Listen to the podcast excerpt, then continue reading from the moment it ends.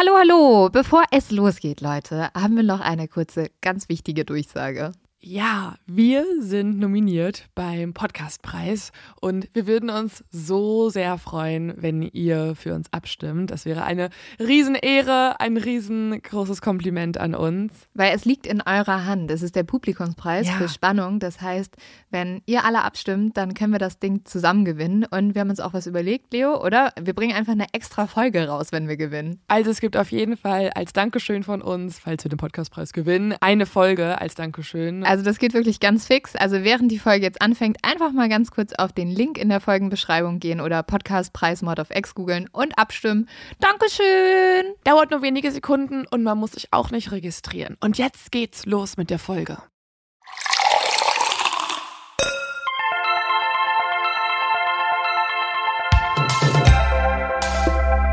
Mord auf X.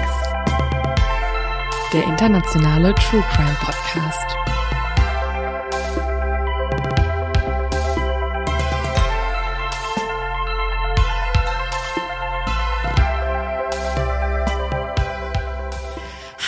Herzlich willkommen. Oh, wow, bist du, äh, Leo, was geht bei dir? Das ist sehr ungewohnt. Hallo, herzlich willkommen zu Mord of X. Wir sind zurück. Ja, und ähm, man muss sagen, Wir waren nie weg. wir waren nie weg. Wir haben ja die ganze Zeit die Nachbarn noch gemacht. Und wir genießen gerade ein bisschen das Frühlingswetter und sitzen auf meinem Balkon und haben, glaube ich, zu viel Frühlingsgefühle und zu viel Freude, dass wir wieder mit euch reden Ich dürfen. freue mich so sehr. Wir können endlich wieder über unsere Periode reden oder über meinen unerfüllten Hundewunsch oder über unsere Dates. Alles Hauptsache äh, Unangebracht. Alles Unseriöse kann endlich wieder stattfinden, weil in die Nachbarn waren wir sehr, sehr ernst. Ja, aber es war auch mal gut, hat auch Spaß gemacht. Aber Ja. es ist auch immer nett, mit euch so zu plaudern. Und da wir ja jetzt schon so draußen sitzen und ihr vielleicht auch die ein oder andere, Wir plaudern mit niemandem, ne? Wir plaudern untereinander. ja gut, dann, dann freue ich mich halt mit dir zu plaudern. So, was sagst du dazu, Hörerin? Nichts? Okay. Ah ja, cool. Aber vielleicht ist es auch genau die Art und Weise, die Reaktion, die ich von meinem Gesprächspartner mag, wenn er einfach nur zuhört und so. Ah ja, cool, ja. Ja, jedenfalls ähm, finde ich, weil wir schon so Frühlingsgefühle haben und so, können ja auch die Leute sich einen schönen Drink mit aufmachen. Vielleicht ist ja das Wetter auch noch gut, wenn wir das hier senden und ihr sitzt draußen und äh, trinkt einen Vino mit uns. Finde ich sehr, finde ich Obwohl wir gut. kein Vino trinken, wir trinken gerade Mate, weil man muss dazu sagen, auch wenn wir jetzt so irgendwie weg waren. Willst du wieder jammern? Willst du jammern? Nein, Ja, aber, aber ja. wir können, ja, ich, was soll ich denn tun? Wir haben ja trotzdem weitergearbeitet. Wir sind ja, Ja. also mein Leben besteht aus vielen bun- bunten Balken, weil alles, was wir vorher recherchiert haben, muss ja auch noch irgendwie zusammengepackt werden. Dann müssen irgendwie Sounds und Musiken und das ist ja, das ist, das nimmt man da nicht auf und das ist direkt so, wie es aufgenommen wurde. Das muss man auch noch herrichten. Und daraus bestanden die letzten Wochen aus sehr Ja, vielen bunten ja. Balken. Aber ich finde es auch ganz Und cool. Premiere. Also wir haben uns ja so richtig reingefuchst, wie macht man das mit der Musik und ich habe das Gefühl, wir haben so eine richtig geile Produktion auch irgendwie. Also wir hatten ja echt auch ein bisschen Unterstützung, aber den Hauptteil haben schon wir zwei gemacht. Bin ich echt stolz drauf. Ich bin sehr stolz drauf. Ich hoffe auf jeden Fall, dass ihr alle übermorgen reinhört. Dann kommt ja die fünfte Folge und ähm, dann kann auch endlich wieder das normale Leben losgehen. Also hoffentlich, natürlich Hoffentlich. nicht komplett. Also wir hoffen natürlich, dass es uns weiter auch begleiten wird und auch ähm, Ja. ja, dass Aber es nicht ist aus vielleicht ganz- verschwindet. Aber Wir werden, ich glaube, das wird uns auch immer weiter begleiten, aber es ist natürlich schön, mal wieder ein bisschen zu schlafen. Aber Leo, mir ist gerade eingefallen, ähm, wir haben ja noch was, was vielleicht bald stattfinden wird, wenn es wieder ein normales Leben nach Corona gibt. Aber ähm, da sind wir uns alle sehr, sehr sicher, ähm, dass nächsten Januar wieder ähm, Zeit ist, coole Events zu machen. Ja, wir gehen auf Beispiel Tour. unsere Live-Tour. Ja, da habe ich nämlich auch richtig Bock drauf. Äh, ihr könnt alle mit dabei sein im Januar und, nee, ist nur der Januar, ne? Im Januar äh, Mhm. touren wir durch verschiedene Städte in Deutschland. Ganz Deutschland. Glaubst du, wir Ähm, kriegen so ein. Ich hätte richtig gerne mal kurz hier ähm, Statement raus zu unserer Tourorganisation. Ich hätte gern so einen Bus, wo Fat BTK draufsteht, womit Oh wir durch ganz Deutschland cruisen und der auch noch so knallrot ist und wir es, hupen gibt ja immer. diese, es gibt ja diese LKWs, die anscheinend, es gibt Ja. anscheinend irgendwo eine Firma, die heißt BTK, Ja. BTK wahrscheinlich eher. Ähm, ja, das schicken uns immer die Exis. Ich fände es halt dann cool, wenn die auch unseren, unseren Tourbus sehen und uns das schicken. Oder hupen und wir machen, wir stoßen gerade kurz so durchs Fenster an. So. vielleicht nennen wir die Tour einfach BTK Tour. Ja. Ja, gut. Dann müssten wir ja über Seid dabei, reden. Also alle Sachen, falls ihr jetzt irgendwie denkt, hä, die gehen auf Tour, was? Wie kann ich dabei sein? Einfach in die Show Notes gucken. Da ist der Link für Eventim und dann äh, sehen wir uns vielleicht auch in deiner Stadt. Wow, Leo. Oder hm. ihr googelt halt einfach. Lin und Leo live. Ich will dabei sein mit Wein. Ja, gut. Das schaffen wir. Ja, und ähm, dann haben wir euch natürlich auch mal wieder einen Verbrecher mitgebracht. Und eigentlich hätten wir ja jetzt einen Ami wieder nehmen müssen. Ich habe aber, ich habe mal ein ganz anderes Land ausgewählt. Ähm, und wir reden heute, das ist auch so unpassend, weil wir eigentlich so draußen sitzen und das ist so schön und alles. Also wirklich, man hört äh, durchgehend Vögel. Ich weiß nicht, ob man das dann später auch äh, im Podcast hört, richtig? Kommt drauf an, wie gut haben, unser Tonmann das jetzt macht. Ja, äh, Ed Clint, vielleicht kannst du die rausschneiden. Man hört äh, durchgehend Vögel und ähm, ich glaube, Leute renovieren hier irgendwas. Deswegen, ähm, wir hoffen, niemand ist gestört, also beziehungsweise wir machen eigentlich den gleichen Lärm, weil wir reden jetzt gerade sehr laut über einen Kannibalen. Ich habe eher richtig Angst, dass meine Nachbarn danach von mir denken. Ja. Also davor habe ich Angst, ehrlich gesagt. Ja gut, aber bevor wir über diesen Kannibalen reden, habe ich ja immer noch einen zu dumm zum Verbrechen. Bevor wir mein zu dumm zum Verbrechen machen, kommen wir jetzt noch ganz kurz zu unserem ersten Werbepartner. Und ähm, ja, es ist ein Fernsehsender, nämlich Sky. Und Sky hat ab dem 1. April eine neue Sendermarke und die ist für alle True Crime Fans, glaube ich, besonders spannend, weil es ist Sky Crime. Und ja, wie man sich das schon vorstellen kann, dreht es sich da komplett um das Thema True Crime. Und da findet ihr ganz spannende neue Produktionen, denn die haben äh, exklusive Erstrahlungsrechte von HBO und äh, dabei sind ja hochbrisante Sky Originals sowie viele weitere andere wahre Kriminalfälle. Und zum Beispiel gibt es da eine Dokumentation über den Wirecard-Skandal, also mega spannend, über ähm, einen Serienmörder in einem Krankenhaus. Die äh, Dokumentation heißt Schwarzer Schatten. Und zwar ist das der Fall von Nils Högel. Und äh, es gibt alle Infos dazu auch nochmal in unseren Show Notes. Oder auf sky.de. Werbung Ende.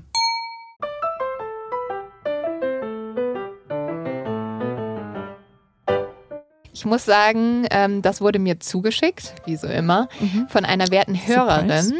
Die hat nämlich erzählt, dass sie mal mit einer Freundin, ich glaube, das ist heute nicht mehr ihre Freundin, mit der ist sie nämlich auf so ein Gelände eingebrochen, ne? weil die wollten da irgendwie ein Schild stehlen oder so. Und da gab es so einen Maschendrahtzaun.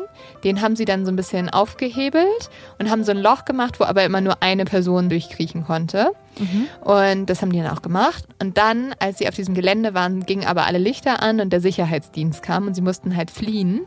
Mhm. Und bei der Flucht war die Freundin so ein richtiges Kollegenschwein, hat dieses Mädel geboxt, sodass sie hingefallen ist, ihr sich eine Rippe gebrochen hat. Was? Und dann ist halt die Freundin allein durch dieses Loch gekrabbelt und ist abgehauen. Und dann kam die Polizei und hat natürlich nur dieses, die werte Hörerin von uns festgenommen und die hatten aber richtig Mitleid mit der, weil sie hatte halt die Story erzählt und die waren so, ja, was hast du denn für eine beschissene Freundin? Und jetzt aber Karma is a bitch. So, die Polizei hat äh, unsere werte Hörerin dann, glaube ich, einfach nur ermahnt und keine Ahnung nach Hause gelassen mhm. und so. Und dann hat die Polizei da aber noch ein bisschen gechillt und die, diese Freundin von ihr ist einfach zurückgekommen. Die hat das nochmal versucht, alleine. Keine Was? Ahnung. Anscheinend wollte sie unbedingt dieses Schild.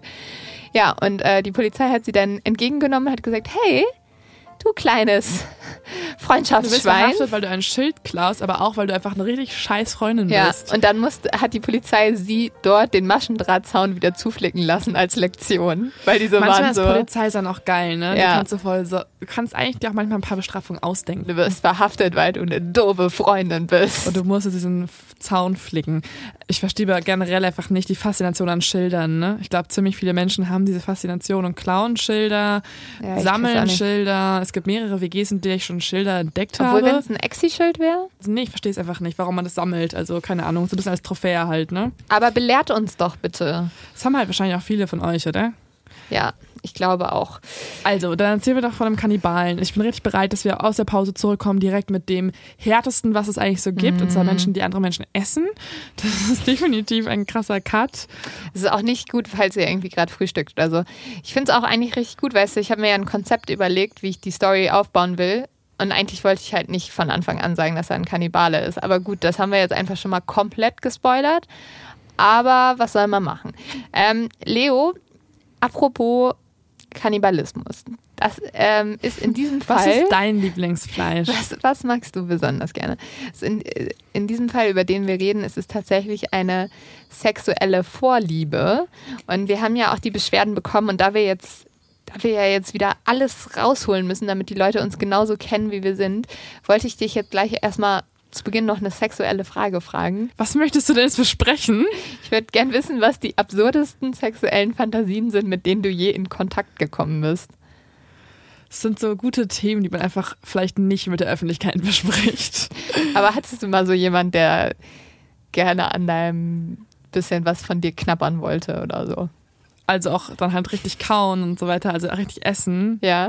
Nee, ich habe noch keinen Kannibalen getroffen in meinem Leben. Also ich weiß nicht, wie es dir geht, wie viele Kannibalen du schon so begegnet bist. Ich noch nicht. Der letzte äh, Fetisch, mit dem ich in Verbindung gekommen bin, und es war auch, glaube ich, der einzige, mit dem ich jemals in Verbindung gekommen bin, ist äh, Fußfetisch halt, ne? Echt? Ja. Hast du nie erzählt? Habe ich nicht? Ich glaube, ich habe sogar hier im Podcast erzählt. Hä? Und dann hat er einfach deine Nein, es kam halt nicht dazu. Okay, wir wollen also, uns nur äußern, dass wir das auch nicht schlimm finden, ne? bevor jetzt wieder Nachrichten. Wir haben darüber geredet, weil ich glaube, ja. das war nämlich genau der Moment, wo Leute uns geschrieben haben. Um, also, mein Fetisch finde ich jetzt gerade total gemein von euch behandelt. Ja, das war, wo ich über Golden Showers geredet habe und jemand war so, hä, es ist über, ich pinkel voll gerne Menschen an und ich war so, ja, okay, aber nicht mich bitte. Ähm, der Fußfetisch war, ist, ist nicht umgesetzt worden an mir oder ah. mit mir oder mit meinen Füßen, keine Ahnung. Ähm, ah. Aber es wurde mir auf jeden Fall direkt auf dem ersten Date übrigens auch ähm, geäußert, nachdem man mich gefragt hatte, was mir gefällt und nachdem okay. man übrigens mir auch Ecstasy angeboten hat, aber das ist eine andere Geschichte. Okay. Und dann ähm, wow. ähm, war übrigens ein Italiener in Madrid. Also es war alles ein sehr komisches war Setting. Wild. Ja gut, und jetzt äh, hier die Werbung für unseren OnlyFans-Account mit unseren Füßen. ähm, ja. Ich glaube, wir würden, wir würden glaube ich, richtig gut Kohle machen. Ich glaube, niemand will meine Füße sehen. Aber gut. Ähm, kommen wir jetzt wirklich zu unserem Fall. Was ist denn dein Fetisch kurz? das Thema ist gerade spannender als den Fall. Ja, und das ist wie unser Laber-Podcast entstanden. Aber hast du schon mal... Hä? Nee, ich habe, glaube ich, noch nie mit einem Fetisch zu tun gehabt. Also mir wurde auch schon mal so, mir hat mal so, als ich auf Tinder unterwegs war, hat mir mal jemand so geschrieben so, hey, ich wäre gern dein Haussklave. Auf Tinder kriegt man wirklich, glaube ich, jede einzelne Art von Ich würde gern alles tun. Und dann war ich aber kurz so, ah ja, also ich bräuchte noch meine Wäsche gewaschen. Ich habe schon öfter mal drüber nachgedacht, ne? Also ich will jetzt keinen Sklaven. Und auch Ja, schon, ja. Aber wie praktisch sind denn diese Menschen bitte? Sehr. Ja, ja. Schon. Also klar, sie ähm, Du hast halt einen halben Mann in deiner Wohnung liegen, der auch gerne drauf steht, dass du seine Füße auf seinem Rücken hast, während du pinkelst. Aber ja. Mm. Nicht immer, das ist ja nicht mehr verbunden. Es gibt ja auch viele, die einfach nur für dich halt einkaufen gehen wollen. Das glaube ich, ja. Och, ja. Hä? Hatte nicht irgendwer, den ich kenne, hatte nicht meine ich habe letztens noch mit jemandem geredet, der diese Anfrage bekommen hat, auf jeden Fall. Ob er ob für ihn eingekauft ja, und ja. auch umsonst? Ja, und ob man die Person rumfahren kann. Mit dem Auto irgendwo hinbringt. Okay, ich bin interessiert an sowas. Just say. Ich dachte, du bringst jetzt hier einen Fetisch vor. Nee, sorry. Hm. Ich wollte nur wieder bei dir was rauskitzeln. Aber jetzt ähm, kommen wir dazu, worum es eigentlich gehen soll, nämlich um einen ganz speziellen Fetisch in diesem Fall. Also wir befinden uns im Juni 1981. Die 25-jährige Renée sitzt an einem Schreibtisch und zwar ist es der Schreibtisch ihres Kommilitonen und äh, dieser Kommilitone wohnt in der Rue Erlanger 10 in Paris und sie soll ihm eigentlich Nachhilfe in Deutsch gerade geben und liest ihm deswegen Gedichte vor. Dieses Vorlesen wird gleichzeitig von einem Tonbandgerät aufgezeichnet und man hört jetzt gerade, wie René sagt, es treibet heim das blutgeschwollene Tier, das schlang die Städte über Tag und fraß sich satt an Hirnen. Und das ist ein Gedicht aus einem Gedichtsband von Johannes R. Becher. Und die, dieses Gedicht geht um Kannibalismus. Sag nochmal die Strophe, die sie äh, vorgelesen hat. Es treibet heim das blutgeschwollene Tier, das schlang die Städte über Tag und fraß sich satt an Hirnen. Also an Menschenhirn. Oh. Was René dabei nicht ahnt, dass während sie dieses Gedicht vorliest, ihr Kommilitone Isai ein Gewehr auf ihren Hinterkopf gerichtet hat. Und dann sackt René auf einmal auf ihrem Stuhl zusammen und fällt zu Boden. Wir gehen jetzt aber, weil ich will euch ja nicht komplett spoilern, erstmal dahin zurück, wo alles angefangen hat. Nämlich der kleine Isai kommt am 26. April 1949 in Japan als Frühchen zur Welt. Also er ist mhm. nicht ganz ausentwickelt, er ist noch sehr, sehr klein und auch sehr schwach. Und die Ärzte haben tatsächlich damals kaum Hoffnung, dass er überhaupt überleben wird. Isai hat aber enormes Glück und das wird ihn auch später noch begleiten. Also es wird immer wieder so sein, dass eigentlich hat er keine Chance, eigentlich ja, sollte er es nicht schaffen, aber er schafft es dann doch immer irgendwie. Und er wächst zusammen auf mit seinem jüngeren Bruder und seinen Eltern und zwar umgeben von Natur und später zieht er dann aber nach Tokio. Und mhm. eigentlich hat er ein sehr gutes Leben. Also die Familie ist sehr wohlhabend und Isais Vater ist einer der einflussreichsten Personen in Japan. Er wird zwar sehr streng erzogen, aber gleichzeitig umsorgen seine Eltern ihn sehr und lieben ihn total. Und er liebt sie ja auch, ne? Ja. Also ich erinnere er mich. Er liebt sie total. Ich habe so eine, ähm, also Issei Sagawa, Sagawa heißt er? Sagawa. Sagawa. Ähm, ich habe eine äh, Weißdoku gesehen, die glaube ich auch mega viral gegangen ist. Mhm. Die hat mhm. sau viele Klicks ähm, über diesen Kannibalen und da sagt er ja, also ich erinnere mich noch an die Szene, wo er so ist, ja, ich liebe meine Eltern. Was an dieser Stelle halt ungewöhnlich ist, weil viele Mörder, Serienmörder, ja. ein schlechtes Verhältnis zu den Eltern haben. Auf jeden Fall. Also er wird auch total verwöhnt. Also er kriegt eigentlich alles, was er haben will. Und es gibt aber eine kleine Merkwürdigkeit, die vielleicht sein Leben ein bisschen geprägt hat. Ähm, er liebt es nämlich vor allem mit seinem Onkel ganz viel zu spielen. Und es gibt ein Spiel, das Isai besonders gerne mag. Den Onkel essen. Ja, nein. Da verkleidet sich nämlich der Onkel. Und zwar verkleidet er sich als ein menschenfressendes Monster, jagt dann Isai und seinen Bruder durch die ganze Wohnung und schmeißt sie anschließend in einen großen Topf und tut halt so, als würde er sie gleich verspeisen. Boah, das hört sich ja lustig an. ja, wow. Also, falls wir irgendwelche Eltern dabei haben und ihr noch gerade irgendwie ein Spiel für eure Kinder sucht, here you go. Ja, aber das Falls ihr wollt, dass sie halt später Kannibalen ja, werden. Ja, dann ist es die perfekte Früherziehung. Ähm, Isais Vater kommt dann aber immer zu Hilfe und zwar verkleidet als ein edler Ritter und ja, rettet die Kinder davor, gefressen zu werden. Isai liest auch immer ganz viel in seiner Jugend und es gibt eine Geschichte, die er besonders gerne mag und vielleicht hat die ein oder andere von euch das auch mal gelesen als Kind, nämlich Hänsel und Gretel. Hat das nicht eigentlich jedes Kind gelesen? Ja. Also, vielleicht sagt euch dieses Märchen Hänsel und Gretel was. Das, das ist mit zwei Kindern. Ja, aber bei dieser Geschichte gibt es einen Part, ähm, der Isai besonders antörnt. Kannst du dir vorstellen, welcher? Ja, der wird in den Ofen gepackt, der Junge. Ja, und soll gegessen werden von ja. der Hexe. Und in diesem Teil mag er immer richtig, richtig gerne, liest sich den immer wieder durch und wird dabei erregt. Und sein zweites Lieblingsmärchen ist dann Rotkäppchen, würde ich sagen, oder? Ja, wahrscheinlich. Das Ding ist, aber dass über Sex und auch Erregung in der Familie von Isai überhaupt nicht gesprochen wird. Also es ist ein richtiges Tabuthema. Es ist jetzt auch nicht ungewöhnlich, einmal zu der Zeit und in Japan, wo sowieso ja. alles ein bisschen strenger ist. Ähm, aber Isai weiß deswegen halt überhaupt nicht, wie er so mit seiner ersten Erregung umgehen soll. Und er denkt erstmal, irgendwas würde mit ihm nicht stimmen und er ist krank. Er hat es ja irgendwie weggerubbelt oder so, hat er gesagt, ne? Ja, er hat auch eine Sache getan, die ich schon echt ein bisschen eklig finde. Er fängt jetzt nämlich an, ganz viel so herum zu experimentieren. Und er weiß halt nicht, wie er es machen soll. Und dann lässt er einfach den Familienhund seinen Penis ablecken. Und weißt mm. du, was mein Kommentar ist, dass ich da drunter gekriegselt habe? Armer Hund. Boah, ich finde es, war, nee. Und noch heute fragt sich Isai so ein bisschen, ob halt dieses große Tabu, das immer um Sexualität bei ihm zu Hause geherrscht hat, ob das auch so das war, was zu seiner sexuellen Perversion geführt hat. Ich glaube aber, allein daraus kann man es jetzt nicht erklären, ehrlich gesagt. Mm -mm. In der Schule ist Isai dann auch immer der Kleinste und der Schwächste. Und er ist tatsächlich 1,48 Meter groß, als er aufhört zu wachsen. Das heißt, er ist auch irgendwie im Erwachsenenalter immer noch so sehr, klein. Sehr, sehr klein. Ja. Und das trübt natürlich auch irgendwie noch sein Selbstbewusstsein.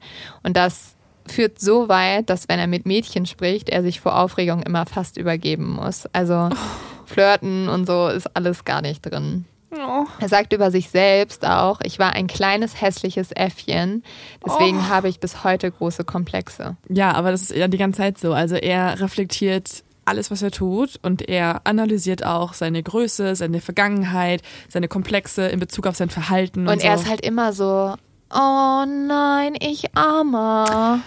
Ja, da können wir gleich drüber diskutieren, finde ich. Weil ich glaube, wir haben unterschiedliche Meinungen über ihn. Ja, ich, ich mag ihn gar nicht. Als Isai in der ersten Klasse dann einmal den nackten Oberschenkel einer Mitschülerin sieht, ist er auf einmal erregt. Und jetzt nicht irgendwie, weil es so viel Haut ist oder so, sondern weil er am liebsten hineinbeißen möchte. In der Pubertät merkt Isai dann, dass er einen ganz bestimmten Frauentyp hat, den er anziehen findet. Und zwar sind das westliche Frauen. Also die sind nämlich das komplette Gegenteil von ihm. Sie sind einmal viel, viel größer, sie sind blond und blauäugig. Und das findet er unglaublich attraktiv. Und die Frau, die er am meisten anmutig und wunderschön findet, ist Grace Kelly. Also ah. die Hollywood-Schauspielerin mhm. und spätere ja, Prinzessin von Monaco. Und er mochte auch ähm, große Brüste und viele Kurven und so sehr gerne. Ja, er hatte so eine richtige Faszination mit halt Frauen, die er noch nie so richtig gesehen hat, außer im Fernsehen ja. wahrscheinlich. Die halt einfach auch wirklich, das, also von der Statur her auch das Gegenteil von ihm sind, wenn genau. er darunter leidet, ja. dass er so dünn und mager und klein ist. Und während seines Literaturstudiums an der Universität in Tokio beobachtet dann Isai, dass immer wieder mehr westliche Frauen, die halt da sind, um zum Beispiel im Ausland zu studieren. Und die haben halt kurze Röcke an und laufen durch die Straßen. Und er ist so richtig so, oh, ich kann nicht weggucken. Und vor allem kann er nicht weggucken von diesen Beinen und er denkt halt einfach nur die ganze Zeit daran, dass er da so gerne reinbeißen würde und die essen möchte. Das ist so ein, also dieser Gedanke ist so abwegig für mich, dass ich das so doll nicht nachvollziehen mhm. kann. Das ist halt ein sexuell orientierter Kannibalismus.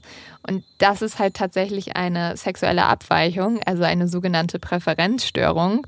Und das führt dann dazu, dass du halt einfach deine Sexualität mit Kannibalismus verbindest. Also er sagt auch später, wenn er Leute liebt, will er sie essen. Mhm. Also es ist für ihn der ultimative Liebesbeweis. Und die höchste sexuelle Lust empfinden Leute, die halt eine sozusagen diese Präferenzstörung haben, auch wenn sie dann jemand getötet und aufgegessen haben. Ich finde es auch, ist, ich finde so nee, eklig. Also, nee, nee, aber ähm, es entsteht halt meistens, und das finde ich ganz spannend, weil außer dieses Spiel habe ich da noch nicht so richtig die Verbindung gefunden. Dieses, diese Präferenzstörung entsteht halt meistens in der Kindheit und zwar durch die Verknüpfung von unangemessenen und unaufgearbeiteten Inhalten mit der sich entwickelnden Sexualität des Kindes. Und das beides verbindet sich dann und dadurch ähm, hast du es halt automatisch, dass wenn du irgendwie erregt wirst oder an Sex denkst, mhm. dass du auch daran denkst, jemanden zu essen. Ja, es ist, äh, finde ich, ähnlich wie ähm, es ist ähnlich zu Nekrophilie, mhm. weil auch bei Nekrophilie ja in deinem Gehirn gerade in der Entwicklung, Entwicklungsstufe in der Kindheit sich verschiedene Synapsen halt quasi falsch connecten. Ja, genau. Und du verbindest Tod und Leichen mit Sex und Liebe und, und ja. Lust. Und genauso ist es hier anscheinend dann mit dem, ja, mit Essen. Ja, mit Essen von Menschen. Was fändest du schlimmer? Nein. Ich glaube, ich finde auf nein, jeden nein. Fall Kannibalismus. Wir reden, ja. wir, wir vergleichen jetzt nein, nicht Nekrophilie okay. und Kannibalismus. Hm. Nee, sollte man auch, glaube ich, auf gar keinen Fall tun. Isai erträgt es jetzt nicht mehr, nur darüber zu fantasieren, jemanden zu essen. Er will, dass seine Fantasien real werden und er will seinen sozusagen wirklich gesagten sexuellen Hunger endlich stillen. Er fühlt, in sich drin, dass er es irgendwann tun wird. Er ist sich total sicher, es wird irgendwann passieren. Er wartet nur darauf, dass sozusagen ein Zeichen kommt oder eine Eingebung, dass jetzt der Moment gekommen ist. Und das Zeichen kommt dann auch, und zwar ist es eine junge deutsche Frau, die in der Nachbarschaft einzieht. Das ist so für Isai der Moment, wo er sagt, okay, es ist jetzt, jetzt muss ich's tun. Weil sie in der Nachbarschaft eingezogen ist. Ja, und er meint, es ist ja halt, das passiert nicht so häufig und jetzt soll ich bestimmt diese Frau da essen. Und er bricht dann bei ihr zu Hause ein und zwar lediglich bewaffnet mit einem Regenschirm und getarnt mit einer Frankenstein-Maske. Und was er jetzt will, ist, also sie schläft und äh, sie liegt auf dem Bauch und er möchte jetzt gerne ein Stück ihrer Pobacke abschneiden und probieren. Das ist so sein Plan, während sie schläft. Doch kurz bevor er das tun kann, streift er mit seinem Knie den Bauch der Frau und sie fängt jetzt an zu schreien. Isai versucht dann auch zu fliehen, doch diese Frau, die deutsche, großgewachsene Frau ist natürlich ihm körperlich überlegen und sie überwältigt dann den Einbrecher. Finde ich ehrlich gesagt ziemlich cool. Ja, er ist halt, also, sorry, aber er ist halt auch wirklich Kindesgröße, ne? Ja. Und hat einen Regenschirm in der Hand. Also vielleicht. Und will dann ein Stück der Pobacke abschneiden. Also sie macht halt einmal so einmal die Hand drüber und dann liegt er am Boden. Trotzdem wurde bei ihr nachts eingebrochen. Sie wird trotzdem halt mit einer Frankenstein-Maske. Ja, sie kann nie wieder wahrscheinlich kleine Männer sehen oder halt Frankenstein-Masken. Ist ja nee, Horror. Ich auch mega gruselig.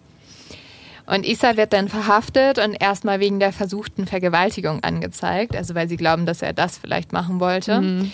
Und die Anklage wird jedoch fallen gelassen, weil, ich habe es ja schon erwähnt, Isai hat einen sehr, sehr einflussreichen Vater, mhm. der sich dafür einsetzt, dass diese Anklage nicht stattfindet.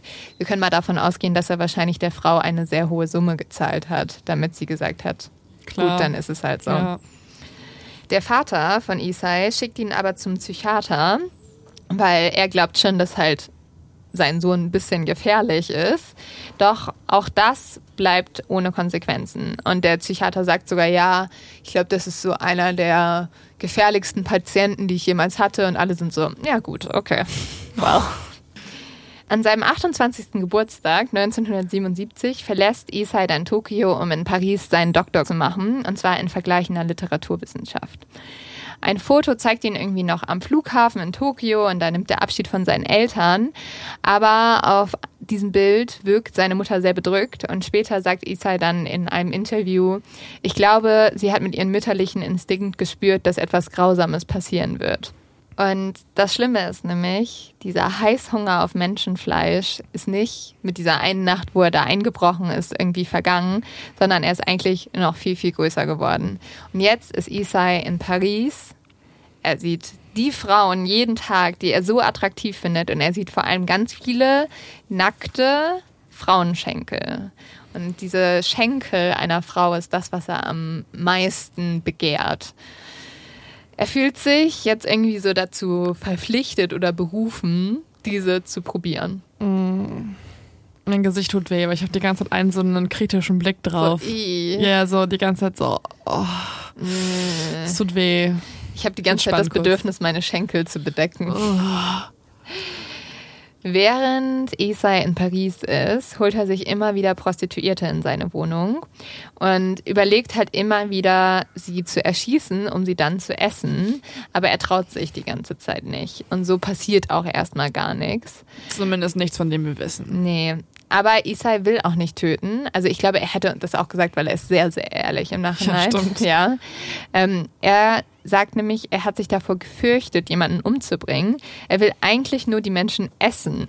Aber er merkt ziemlich schnell, okay, das eine geht nicht ohne das andere. Also ich kann eigentlich nicht jemanden essen, ohne dass ich ihn töte, weil die Leute sind halt nicht so, ja, hier, schneid dir ein Stück von meinem Arm ab. Hier, gerne, take it. Vielleicht bräuchte es so eine Organisation für Leute. Ja, es gibt tatsächlich, es gibt eine sehr verstörende Dokumentation darüber, dass es genauso wie Leute, die drauf stehen, Leute zu essen, gibt es Leute, die drauf stehen, gegessen zu werden.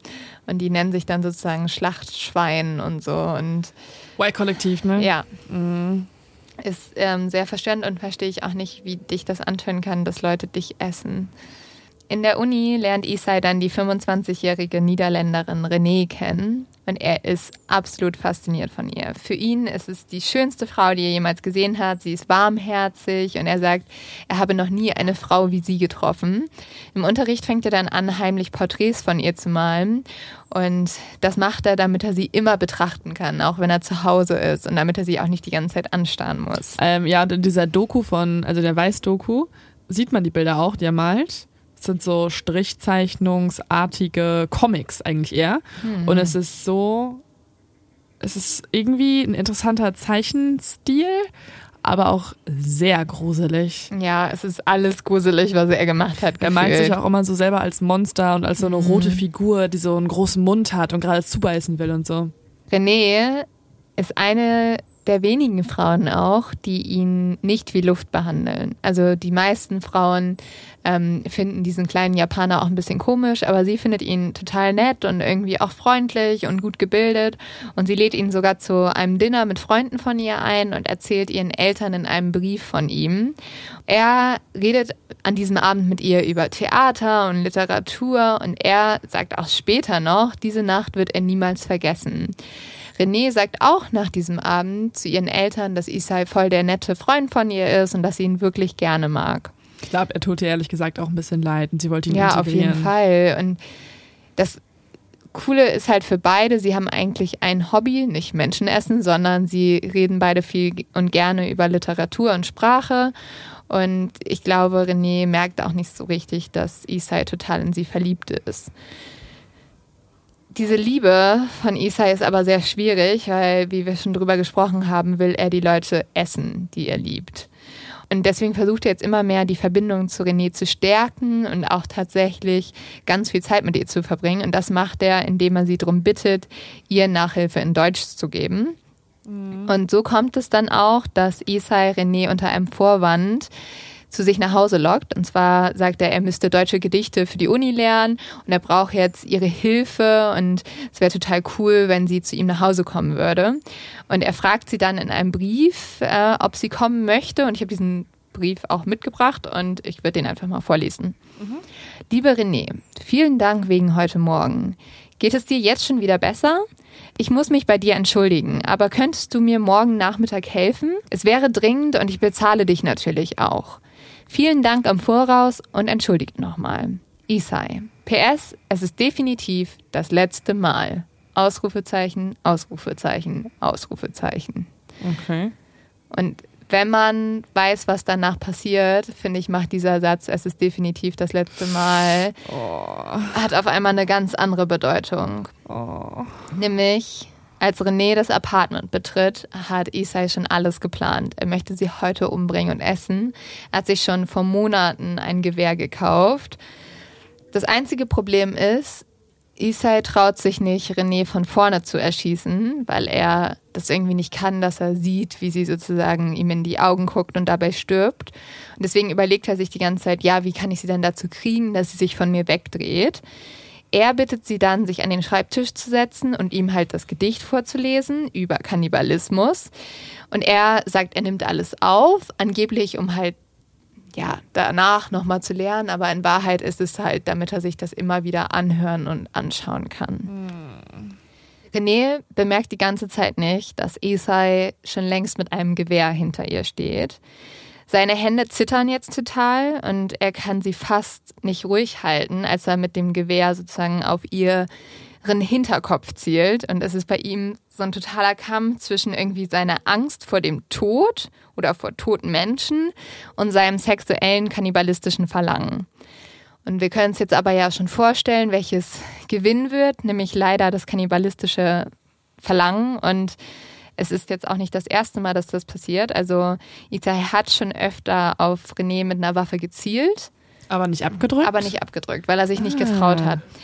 Doch dieses Mal ist es leider anders. Und René kippt halt zu Boden. Isai sagt später, vielleicht, wenn wir nur einmal miteinander ausgegangen wären, hätte ich sie nicht gegessen. Ich glaube nicht. Nee. Ähm, nachdem jetzt Isai sicher ist, dass René tot ist, fängt er an, sie zu entkleiden und äh, vergeht sich an dem leblosen Körper. Also das ist ja auch ein bisschen Nekrophilie eigentlich noch. Und als er dann fertig ist, küsst er sie noch und sagt Je t'aime, also ich liebe dich. Oh Gott. Und jetzt fehlt aber für ihn ja immer noch der ultimative Liebesbeweis und der ist, sie zu essen. Mm. Und dieses Erlebnis muss ich leider sagen, hat Isai schon etliche Male durchgegangen und probiert in seinem Kopf, wie sich das anfühlen wird. Er will als erstes nämlich ihren Hintern essen. Der findet er sieht am leckersten aus. Und das hat er jetzt auch alles geplant, weil er möchte lieber zuerst die rechte Pobacke essen, weil die linke ist näher am Herzen. Und das finde ich jetzt komplett absurd. Er hat nämlich Angst vor Blut. Also das heißt, er will sie essen, aber er möchte halt nicht, dass sie blutet. Das alles, jetzt- also seine, seine Präferenz ist ja kompliziert auch einfach. Ja, ne? es ist Er extrem mag kom- den Tod nicht, die toten Leute nicht, er mag das Blut nicht, aber er mag das Fleisch. Ja, es ist, es ist total absurd.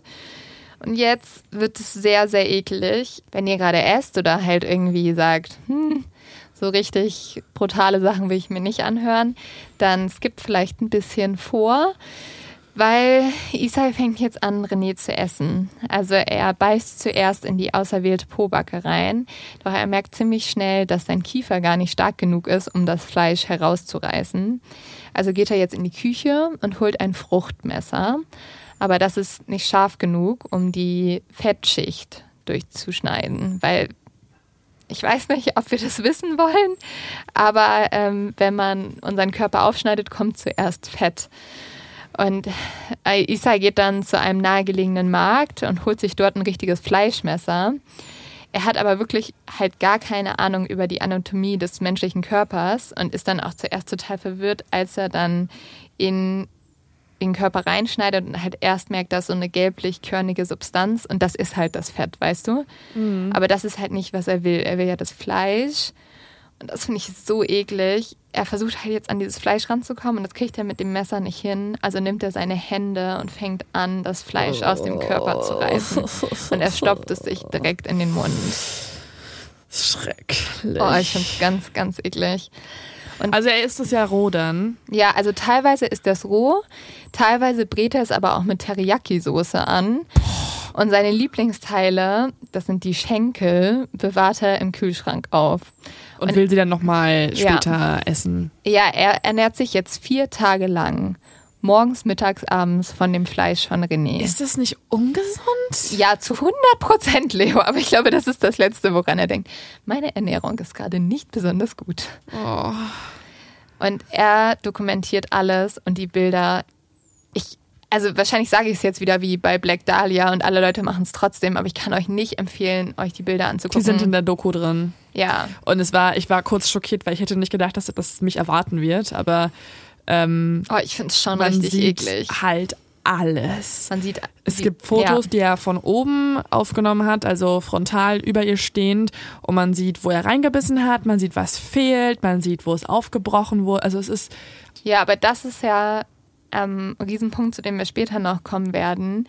Die Familie von René kritisiert bis heute, dass zum Beispiel diese Bilder einfach öffentlich gemacht werden. Dass jeder sehen kann, wie René da liegt und ausgeweidet wurde. Und das kann ich ja, sehr gut Klar, nachvollziehen. total. Es ist mittlerweile draußen sehr heiß und halt alles Fleisch, das er jetzt nicht in den Kühlschrank getan hat, fängt halt an zu riechen. Und Isai hat nicht genug Platz im Kühlschrank und beschließt deswegen, die restlichen Überreste zu entsorgen.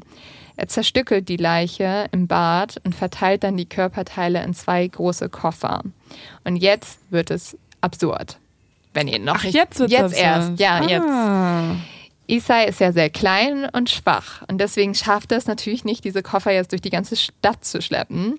Er bestellt sich jetzt ein Taxi und als der Taxifahrer dann ankommt und ihm sogar hilft, diese Koffer zu tragen und in den Kofferraum zu hieven, fragt er auch noch so scherzhaft so, hä, was ist da denn so schwer? Hast du etwa eine Leiche da drin? Und Isai wird halt mega nervös und sagt dann, nee, nee, ich habe viele Bücher dabei und deswegen ist es so schwer.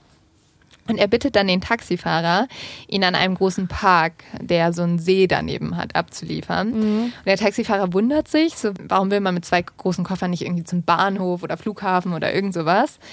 Aber er lässt ihn dort raus. Und als Isa dann beim Park ankommt, ist er erstmal total verwundert, weil er dachte, es ist irgendwie leer da, aber es ist erst 8 Uhr abends, es ist ein schöner Abend, da sind total viele Leute, es ist hell. Und alle Menschen starren jetzt halt diesen kleinen Japaner an, der mit zwei riesigen Koffern zum Ja. See läuft. Das muss auch so ein absurdes Bild gewesen sein. Hat er auch noch so einen langen Mantel und so einen, so einen, so einen ich stelle mir vor, wie er einen langen Mantel trägt und noch so einen Zylinder auf hat. Ich glaube, seine beste Methode wäre, wenn er einfach laut geschrien hätte, ja, ja, da ist eine Leiche drin. Ja, ja, ja, da ist eine Leiche Ja. drin. Sie glauben, da ist eine Leiche drin. Ja, da ist eine Leiche drin. Aber ja, das ist auf jeden Fall die auffälligste Art und Weise, wie man eine Leiche entsorgen könnte. So, und Issei macht das dann auch. Er sucht sich einen Ort, wo nicht so viele Leute sind und ähm, versenkt beide Koffer im See. Aber also die gehen halt nicht wirklich unter, sondern er legt die da einfach so ein bisschen hin an den Seerand. Und dann ist es halt noch voll schön draußen und die Sonne geht gerade unter und er will das halt so ein bisschen genießen. Und deswegen, also ich, ich verstehe diesen Typen nicht, setzt er sich noch auf eine Parkbank da um die Ecke, guckt sich den Sonnenuntergang an und schläft sogar noch ein. Er wacht dann davon auf, dass er einen ganz lauten Schrei hört. Ein älterer Mann hat nämlich die beiden Koffer gefunden und auch einen geöffnet. Und er findet darin halt ein blutgetränktes Laken und ein menschliches Bein und ist natürlich total schockiert. Und dieser Mann geht dann auch zu Isai, weil Isai ist halt direkt neben dem Fundort und sagt noch so, ähm, kann es sein, dass Ihnen vielleicht dieser Koffer gehört, wo ein menschliches Bein drin ist und Sie haben ihn hier gerade rumgeschleppt. Und Isai ganz unauffällig läuft dann einfach weg. Au. Auch ein bisschen dumm. Schon. Ja. Ähm, es gibt ja auch Fotos von dem Koffer, ne? Mhm. Also man sieht wirklich das Bein im Koffer Ja. auf den Fotos. Und die Polizei beschreibt dann auch, dass der Inhalt des Koffers halt so schlimm war. Sowas haben sie noch nie gesehen. Und der Polizeipräsident damals sagt, es war ein Albtraum. Sie fangen halt dann an, eine Autopsie erstmal anzuordnen, aber man kann kaum erkennen, wer dieser Mensch ist, weil das Gesicht so entstellt ist. Aber Oh. der Taxifahrer hat sich mittlerweile bei der Polizei gemeldet, weil er hat gesagt, ich habe so einen komischen Passagier gehabt und ich kann das immer noch nicht so, also das war irgendwie sehr auffällig. Und so wird Isai dann 48 Stunden nachdem der Passant den Koffer gefunden hat, schon verhaftet. Die Polizei denkt jetzt erstmal, dieser grausame Mord passt gar nicht zu Isai, zu diesem kleinen, süßen, sehr, sehr freundlichen Mann. Und das denken sie aber nur so lange, bis sie in seine Wohnung gehen. Und hier finden sie jetzt mehrere Teller, die noch offen stehen, wo gekochtes Fleisch drauf ist. Daneben ist dann noch Senf als Beilage, ein Baguette, ein bisschen Erbsen. Und als sie den Kühlschrank Nee. öffnen, ist alles voller rohem Menschenfleisch. Also er hat schon ein bisschen was auf seinem Tisch bereit gehabt für sein Dinner. Ja, er hatte alles schon sozusagen startklar für wenn er wieder da ist. Außerdem findet die Polizei noch ein Tonband und dieses Tonband hat den ganzen Mord aufgezeichnet und sie finden diese Fotografien. Jetzt ist natürlich ziemlich klar, dass Isai die Tat begangen hat und er kommt in Untersuchungshaft, wo er auch sofort die Tat ohne jetzt irgendwie groß zu zögern gesteht. Ja, er sagt mir sogar, dass er erleichtert ist, endlich darüber reden zu können, weil Mhm. er versteht ja, er ist ja da schon über 30. Er versteht ja. bis zu dem Moment sein ganzes Leben lang nicht, was mit ihm eigentlich falsch ist. Und kann es ja auch nicht wirklich erzählen, weil er hat ja noch den Wunsch, das umzusetzen. Und deswegen kannst du ja nicht erzählen, hey, ich will da jemanden essen, wenn du das noch planst zu tun und das auch irgendwie, ne, verschleiern musst. Und ab dem Moment, wo du festgenommen bist, kannst du endlich Hilfe suchen, also kannst du wirklich offen darüber reden und Hilfe suchen. Ja, auf jeden Fall. Er sagt auch, ich wollte halt wirklich niemanden töten, aber ich wusste einfach nicht, wie ich sonst an frisches Menschenfleisch kommen sollte. Und die Ermittler sind natürlich erstmal total schockiert. Also darüber, dass er so ausführlich erzählt, was alles passiert ist und vor allem darüber, dass er halt keine Reue zeigt. Und das hat sich übrigens bis heute nicht geändert. Also er bereut es nicht, René umgebracht zu haben. Mhm, er fühlt nichts. Er fühlt nichts, ja. Das ist nämlich tatsächlich so. Isai ist eigentlich emotionslos. Wenn ihr jetzt denkt so, wow, ja, ähm, krasse Story bisher. Der Typ ist bestimmt bis sein Lebensende im Gefängnis gewesen und konnte nie wieder Menschen essen. Hm, ja, nicht ganz. Isai musste sich nie für seine Tat vor Gericht verantworten. Nämlich, Isai hat ja seinen sehr einflussreichen Vater und der lässt mal wieder seine Beziehung spielen und engagiert jetzt einen der besten Strafverteidiger Frankreichs. Der ist so einflussreich, dass er sogar Kontakte zur Regierung hat und die helfen ihm dann auch sehr viel. Dieser Anwalt lässt dann nämlich erstmal mehrere psychiatrische Gutachten machen und die sagen alle, dass Isai mit seiner geringen Körpergröße nicht fertig werden würde und dass er deswegen sehr unsicher, sensibel und gefühlskalt ist und auch halt stolz auf seinen begangenen Mord ist. Und das sagt alles, dass er halt psychisch krank ist und deswegen auch nicht strafrechtlich belangt werden kann, also schuldunfähig ist. Und in Frankreich ist es so, wenn du halt psychisch krank bist, dann musst du auch nicht einen Prozess machen, weil das halt dich zum Beispiel so belasten könnte oder du das halt nicht richtig durchstehst. Und aufgrund dessen soll er nicht inhaftiert werden, sondern in eine psychiatrische Anstalt kommen. Renés Eltern sind da natürlich ganz anderer Meinung. Also sie wollen diesen Mann, der ihrer Tochter das alles angetan hat, sehr gerne vor Gericht sehen. Sie wollen auch, dass er verurteilt wird, aber ihre Meinung wird nicht beachtet. Und so wird Isai für schuldunfähig gesprochen und ist jetzt erstmal ein Jahr in einer psychiatrischen Anstalt. Und hier lebt er natürlich auf Staatskosten. Und das macht sich dieser Anwalt jetzt zugunsten. Er sagt nämlich, ähm, ja, liebe Regierung, ihr könnt euch doch vorstellen, dass es die Leute hier unglaublich sauer machen wird, dass so ein Kannibale auf eure Kosten lebt. Lasst uns den doch lieber nach Japan bringen. Währenddessen schreibt Issei übrigens die ganze Zeit Briefe an René, beziehungsweise an die Familie von René, weil René lebt ja nicht mehr. Und er sagt die ganze Zeit so zu der Familie, dass er sich wünschen würde, dass sie ihn umbringen würden und er will eigentlich auf dem Grab von René sterben. Und er schreibt auch in dieser psychiatrischen Anstalt, in der er ein Jahr ist, ein Buch. Und dieses Buch wird in Japan, während er noch in Frankreich ist, schon zum Bestseller. Und ja, das ist halt auch das Phänomen hier, ne? Ich glaube, der hat ja über zehn Bücher irgendwie, keine Ahnung, Ja, dazu kommen wir jetzt. 20 Bücher geschrieben, äh, die alle sehr gut verkaufen, nicht alle, aber wo sich viele sehr gut verkaufen. Ja, man muss sich halt vorstellen, Isai ist zu diesem Zeitpunkt noch in Frankreich und in Japan ist er aber schon so ein kleiner Superstar eigentlich durch dieses Buch. Und jetzt kriegt es tatsächlich der Anwalt hin, dass die französische Regierung beschließt, Isai nach Japan abzuschieben. Und dort soll er dann in eine psychiatrische Anstalt kommen. Sie haben nur eine Bedingung, er darf nie wieder zurück nach Frankreich kommen. Da Isai aber jedoch nie in Frankreich für ein Verbrechen verurteilt wurde, ist er in dem Moment, wo er aus dem Flugzeug in Japan steigt, ein freier Mann. Das, ich finde es Aber, unglaublich. aber muss er denn nicht in die Psychiatrie denn? nee, weil, ähm, in, also er wurde ja nie für irgendwas verurteilt. Das macht doch gar keinen Sinn. Nee. Und der Vater weiß aber, dass das jetzt einen riesigen Medienrummel hervorrufen wird und auch halt wahrscheinlich die Menschen super sauer sein werden.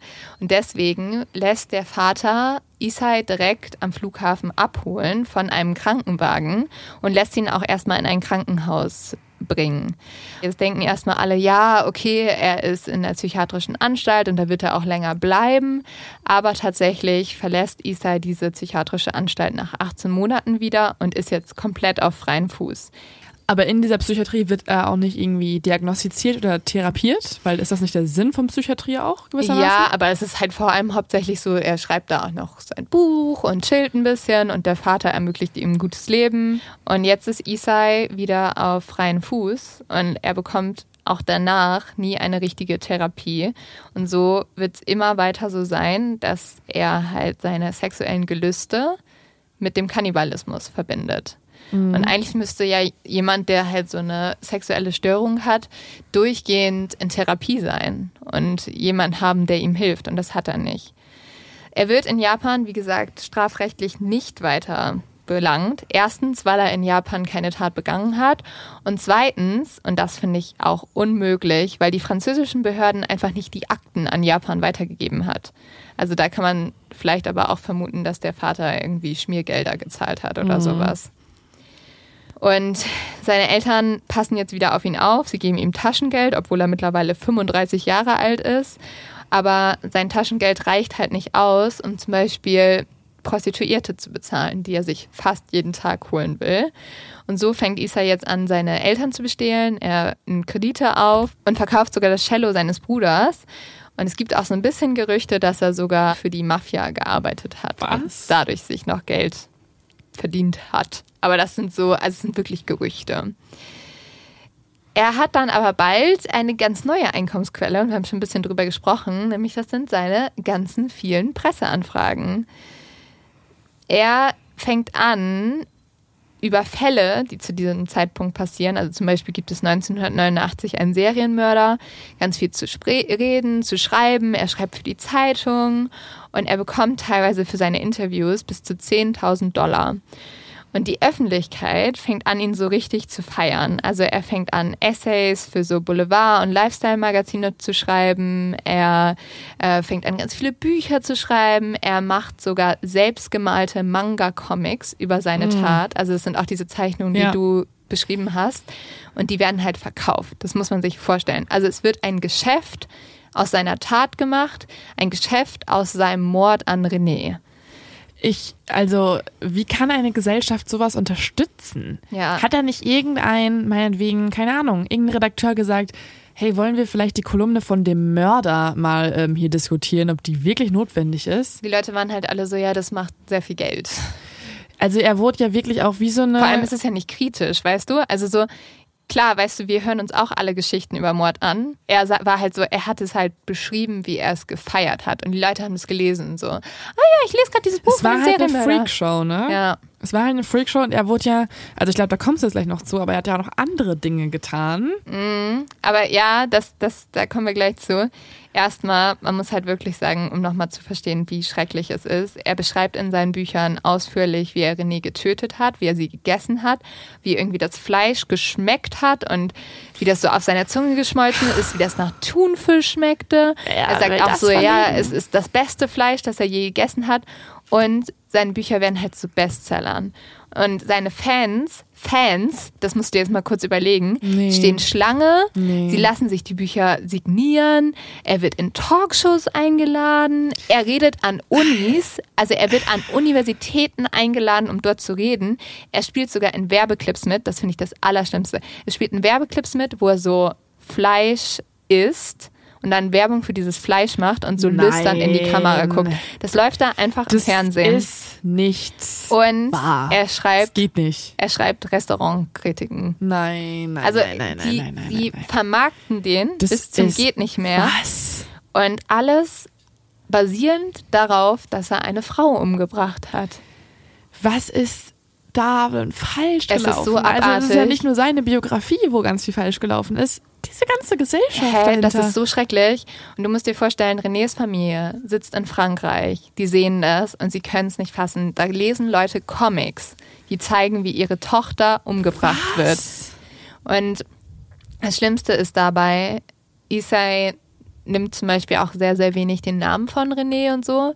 Und die Leute wissen noch nicht mal mehr, wie sie heißt. Und es geht eigentlich nur noch um diesen coolen Kannibalen. Isai ist also wirklich in Japan zum Superstar geworden. Und das Schlimme ist, die Menschen haben vergessen, was er eigentlich Schlimmes begangen hat. Isai lebt jetzt aber in einer Wohnung am Rande von Tokio und hier lebt er in Freiheit und unter neuem Namen. Er wird weder von der Polizei überwacht, noch hat er bis zum Stand heute eine Therapie gemacht. 1993 lernt Isai dann auch einen alten deutschen Herrn kennen und der stellt ihm viele westliche Frauen vor. Unter anderem Rhonda und ihre Freundin Thalia. Mit den beiden Frauen geht Isai dann auf Reisen. Er lädt die komplett ein, er zahlt die Zugtickets, er zahlt die Hotels. Er sagt danach, er ist komplett pleite. Ähm, er geht halt mit den zwei reisen, weil er die großen, schönen Frauen bewundern will und halt auch vor allem ihre Schenkel immer wieder angucken möchte.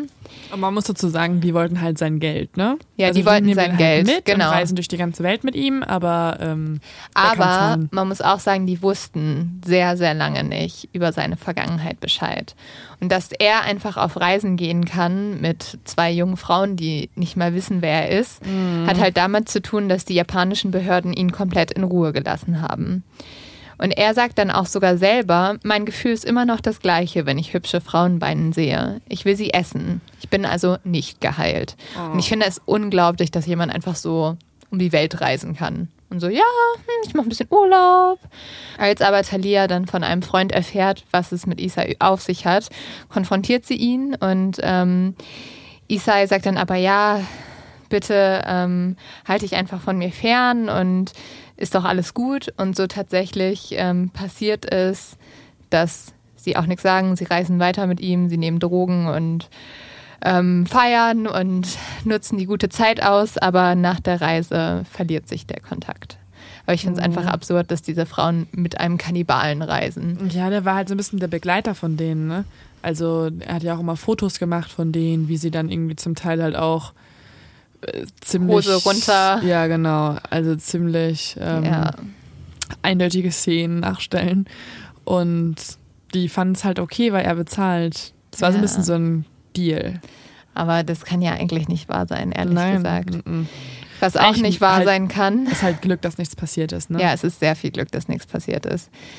Und was noch absurder ist, ähm, Isai fängt jetzt an, in Erotikfilmen und Pornos mitzuspielen. Ja. Und er ist manchmal da einfach der böse Wolf bei Rotkäppchen, wie du schon angedeutet hast am Anfang in seinem Lieblingsmärchen. Und das Absurdeste für mich ist, dass er einfach ein Porno dreht, welcher in Holland spielt und welcher halt einfach komplett auf die Herkunft von René anspielt und komplett auf seine schlimme, schlimme Tat. Nee, es ist halt einfach moralisch mm, noch nicht mal ansatzweise tragbar. Nee, es ist, es ist so grauenhaft, dass das Bei gemacht wurde. Rotkäppchen ist es so, dass die, also die Porno-Filmemacher oder generell alle Filmemacher eigentlich in Japan, die mit ihm gearbeitet haben, haben ja immer mit seinem Image gespielt. Mhm. Und bei Rotkäppchen war es so richtig, dass er er musste sich ein Kostüm vom Wolf anziehen und musste sich dann verstecken. Und dann hat irgendeine andere Schauspielerin halt Rotkäppchen gespielt und dann musste er so wow mäßig aus der Ecke springen.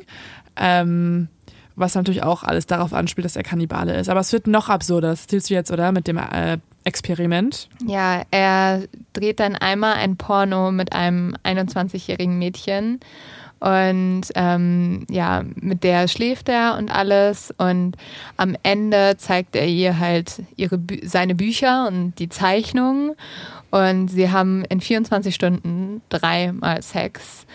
Und als die 21-Jährige dann so diese Bücher sieht und die Comics, ist sie halt total beschämt und bedeckt am Ende des Pornos sozusagen ihre Beine, was natürlich schon wieder auf seine Tat anspielt. Es war halt wirklich ein Experiment. Also die Filmemacher wollten richtig wissen, wie reagiert wohl jemand, mit dem wir ihn einen Tag lang, also ge- 24 Stunden einschließen. Ähm, und die Person schläft dann mit diesem Kannibalen, weiß aber nicht darüber Bescheid, wer er ist. Genau, sie wusste es halt tatsächlich nicht bis zum Ende. Und sie wollten es dann halt zeigen. Und dann gibt's halt wirklich so von der Kamera mitgefilmt eine Szene im Wohnzimmer bei ihm zu Hause, wo er ihr dann so ganz nüchtern erzählt, "Mm, ja, also guck mal hier, das, ähm, ja, das habe ich gemacht. Und hier sind die weiteren Fotos und man sieht dann, wie sie absolut schockiert da sitzt und gerade nicht richtig glauben kann, dass, ähm, dass sie mit dem Mann geschlafen hat, dass das ihr erzählt wird, dass alles mitgefilmt wird. Und ähm, dann interviewt man sie danach noch im Bus und was sie sagt, ist auch irgendwie ein Satz, den finde ich auch irgendwie dann, also habe ich schon öfter gehört und habe ich auch gedacht tatsächlich. Er sagt nämlich, dass der Mann so krasse Probleme haben muss und so ein geringes Selbstwertgefühl, dass er sowas tut. Also er tat ihr leid. Aber es ist auch einfach total widerlich, was er tut. Also das, Voll. er dreht gerade ein Porno, Voll. wo er sich über seine sein Opfer lustig macht eigentlich. Und es ist so schrecklich und sie, also er sagt auch zu ihr noch so, ja, ich habe das Verlangen, deinen Urin zu trinken und so und sie ist halt echt richtig verstört. Sie weint auch total auf dem Nachhauseweg. Aber die beiden werden Freunde am Ende. Und sie schafft es auch sozusagen einen sexuellen Wandel bei ihm hervorzurufen. Nicht, dass er jetzt irgendwie nicht mehr darauf stehen würde, Leute zu essen, sondern er steht einfach nicht mehr auf europäische Frauen, sondern jetzt auf japanische Frauen. Und äh, bis heute hängen in seiner Wohnung halt total viele Poster von so japanischen Schauspielerinnen. Und er zeigt so auch diese Frauen in den Dokus und sagt so, ah, die sehen so lecker aus. Ja. Ja, die mag ich, die könnte gut schmecken. Ja, bei der einen sagt er so, die ist fast zu schade zum Essen. Und Boah. ja, also was er auch noch tut, er ruft in Interviews teilweise dazu auf, dass japanische junge und schöne Frauen sich bei ihm melden, falls sie von ihm gegessen werden wollen. Und das finde ich so fragwürdig, dass er das einfach, also dieser Typ hat jemanden umgebracht und gegessen und jetzt darf er einfach in der Öffentlichkeit Interviews geben und sagen, hey, also falls ihr Bock habt, euch von mir umbringen zu lassen, ja, hey, meldet euch doch mir, bei mir. Und das wird einfach ausgestrahlt und keine Ahnung. Ich finde es ich find's richtig schlimm. Isai sagt über sich selbst aber auch, dass er weiß, ähm, dass er ein Perverser ist. Und er, er weiß auch, dass er bis heute keine Reue für seine Tat empfindet. Er sagt aber, dass er versucht, sich selber im Griff zu halten, weil wenn er irgendwie kannibalische Gedanken bekommt, dann guckt er sich einfach ein, seine eigenen Pornos an, um sich selbst zu befriedigen.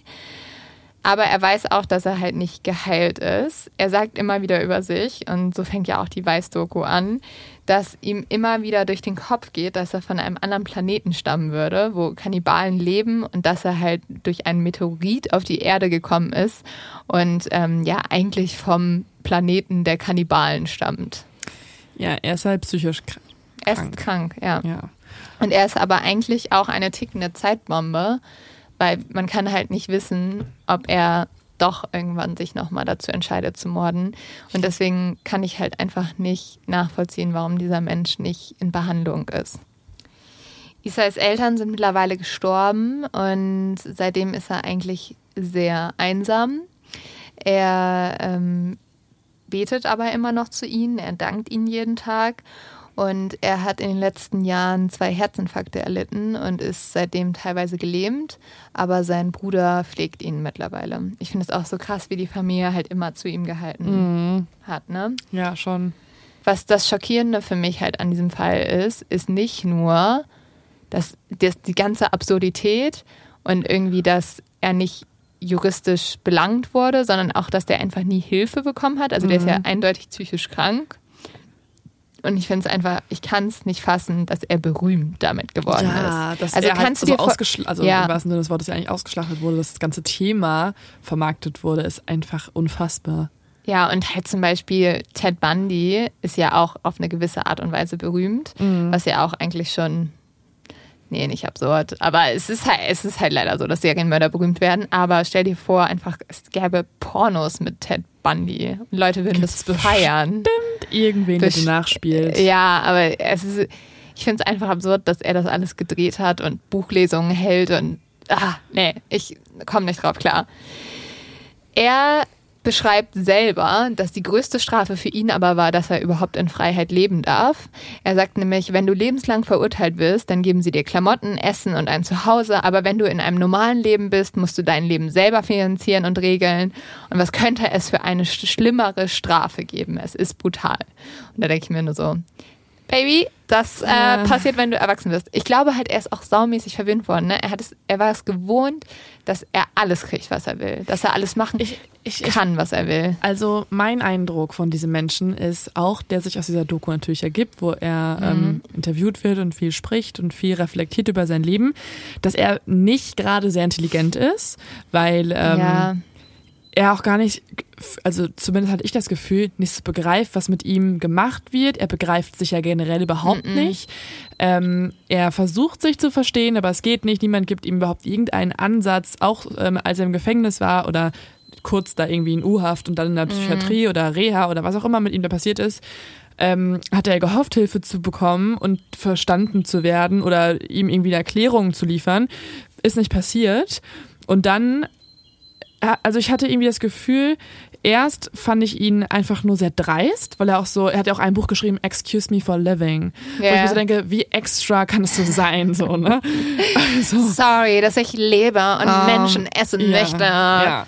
Und dann, andererseits hatte ich aber irgendwann das Gefühl, dass der überhaupt nicht versteht, was mit ihm passiert Ja. und nicht in der Lage ist, das irgendwie Er ist auch halt zu krank, verstehen. ne? Und man hilft ihm halt einfach nicht. Und er sagt ja auch ganz klar an, an einigen Stellen, dass er sich, also sich hasst eigentlich, Mhm. sich äh, schrecklich findet, es nicht verdient hat zu leben, dass er versucht hat, Reue zu empfinden, aber es nicht Mhm. kann, es einfach da nichts ist, aber dass er es auch selber, ähm, dass er ein Monster ist und er weiß es. Und er sagt sogar auch, dass er sterben will Ja. und wenn er sterben will, dann auf die brutalste Art und Weise, wie es geht, am liebsten auch selbst verspeist von einer schönen Echt? Frau. Ja, entweder von einer schönen Frau verspeist oder er möchte in Frauenspucke ertrinken. Oh, das wusste ich nicht. Das fand ich auch so. Das, Ja, er hat Ah. halt auch so eine absurde Faszination mit Frauen, ne?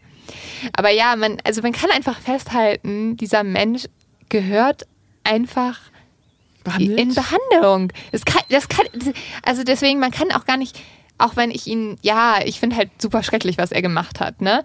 Aber auch wenn ich ihn dafür we- mega verurteile, man muss auch jeden Menschen verurteilen, der Komplett. ihn darin unterstützt der hat. mit Geld verdient ihn hat, der ihn gefeiert als Verleger äh, die Möglichkeit Ja. eines Buchs geliefert hat, der ihm in Talkshows eingeladen hat. das, ähm, Ich, übrigens hat er auch eine Selbstreflexion, warum er überhaupt diese Krankheit hat, geliefert. Und zwar sagt er, er hat das Gefühl, dass er, seitdem, der auf, seitdem er auf der Welt ist, ist er klein und unvollständig. So fühlt er sich. Also dadurch, dass er so klein ist und so, sage ich mal, nicht äh, ausgewachsen, ausgebildet, prägt. Also er hat das Gefühl, ihm fehlt einfach schon von klein auf irgendwas an seinem Körper und an seiner Person.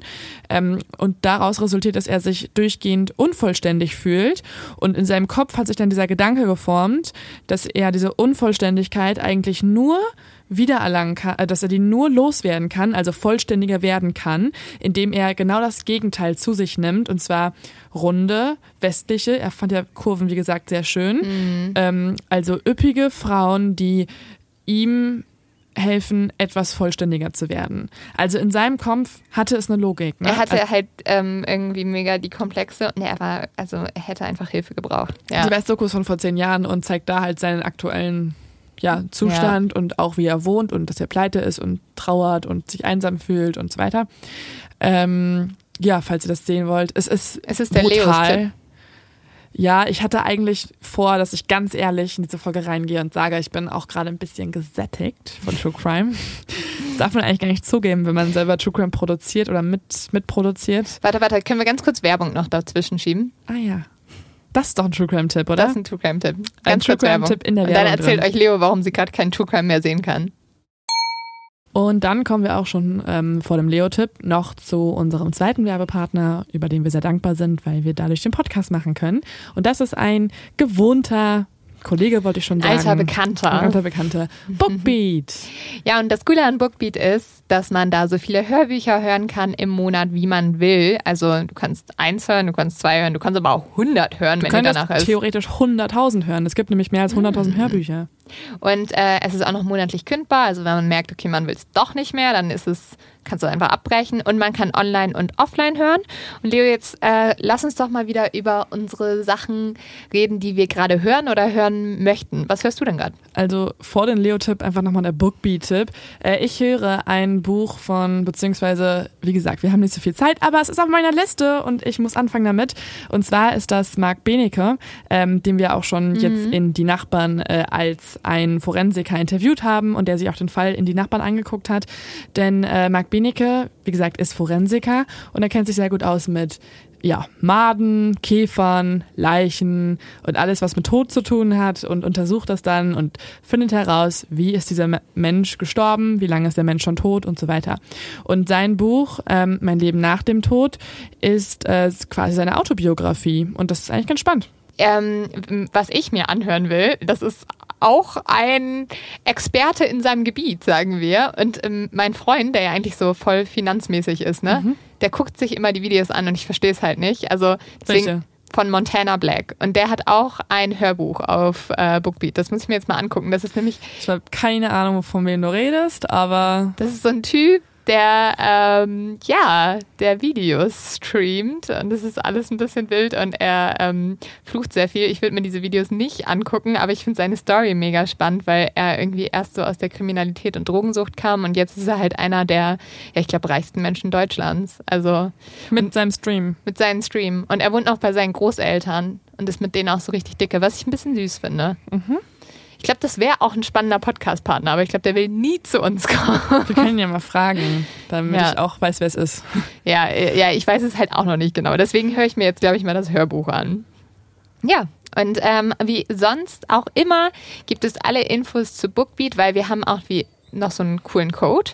Ähm, Gibt es in den Show Notes und der Code, müssen wir euch natürlich auch noch erklären, ist, äh, dass ihr mit Mord of X, alles kleingeschrieben und zusammen, einen Gratis-Monat Bookbeat äh, Premium und sonst kriegt. Und ja, das könnt ihr einfach dann mal austesten.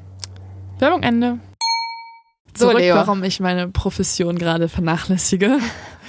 Weil du zu viel Crime gemacht hast. Ja, aber kennst du das nicht? Also Hä? Deswegen gucke ich so Reality Trash. Vielleicht ist es jetzt Zeit, dass ich dir, ähm, Nein, dich, dass ich dich abhole in die Welt des Reality Trash. Ich, ich, ich verurteile niemanden, der es tut.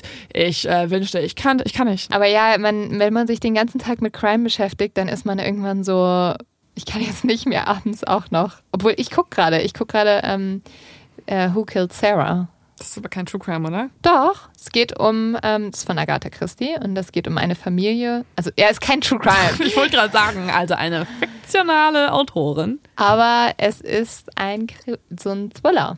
Also es ist schon Crime. Ich gucke auch einen Thriller. Und zwar, ähm, Achso, du hast einfach die Nase voll, nicht von Crime generell, sondern von True Crime. ja.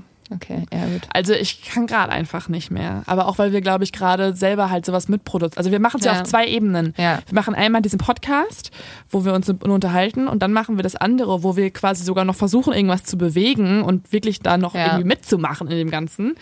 Ähm, und dann denke ich mir so, okay, und jetzt abends, diese wenigen kurze Zeit, die mir verbleibt, möchte ich gerne füllen mit etwas, was überhaupt gar nicht realistisch ist. Und deswegen habe ich gerade die Serie oder guck immer noch aktuell Behind Her Eyes Okay. ähm, auf Netflix. Ähm, warte, wie heißt es auf Deutsch? Ja, da sitzt Leo das Hinter, erste. sie weiß von dir oder so. Und Leo sitzt da auf jeden Fall immer mit der Decke bis nach oben gezogen und ähm, Es ist ein bisschen ist ein, ist ein Psychothriller von ähm, so einem Ehepaar, das, also eine Single-Mutter trifft auf ein Ehepaar und die verstricken sich dann in irgendwelchen Psychospielchen mit ihr und ja, es ist auf jeden Fall aus sehr vielen Intrigen bestehend und spannend gemacht. klingt sehr, sehr spannend. Muss ich mir auch noch angucken, auf jeden Fall. Auch wenn du mich hart gespoilert hast vor zwei Tagen.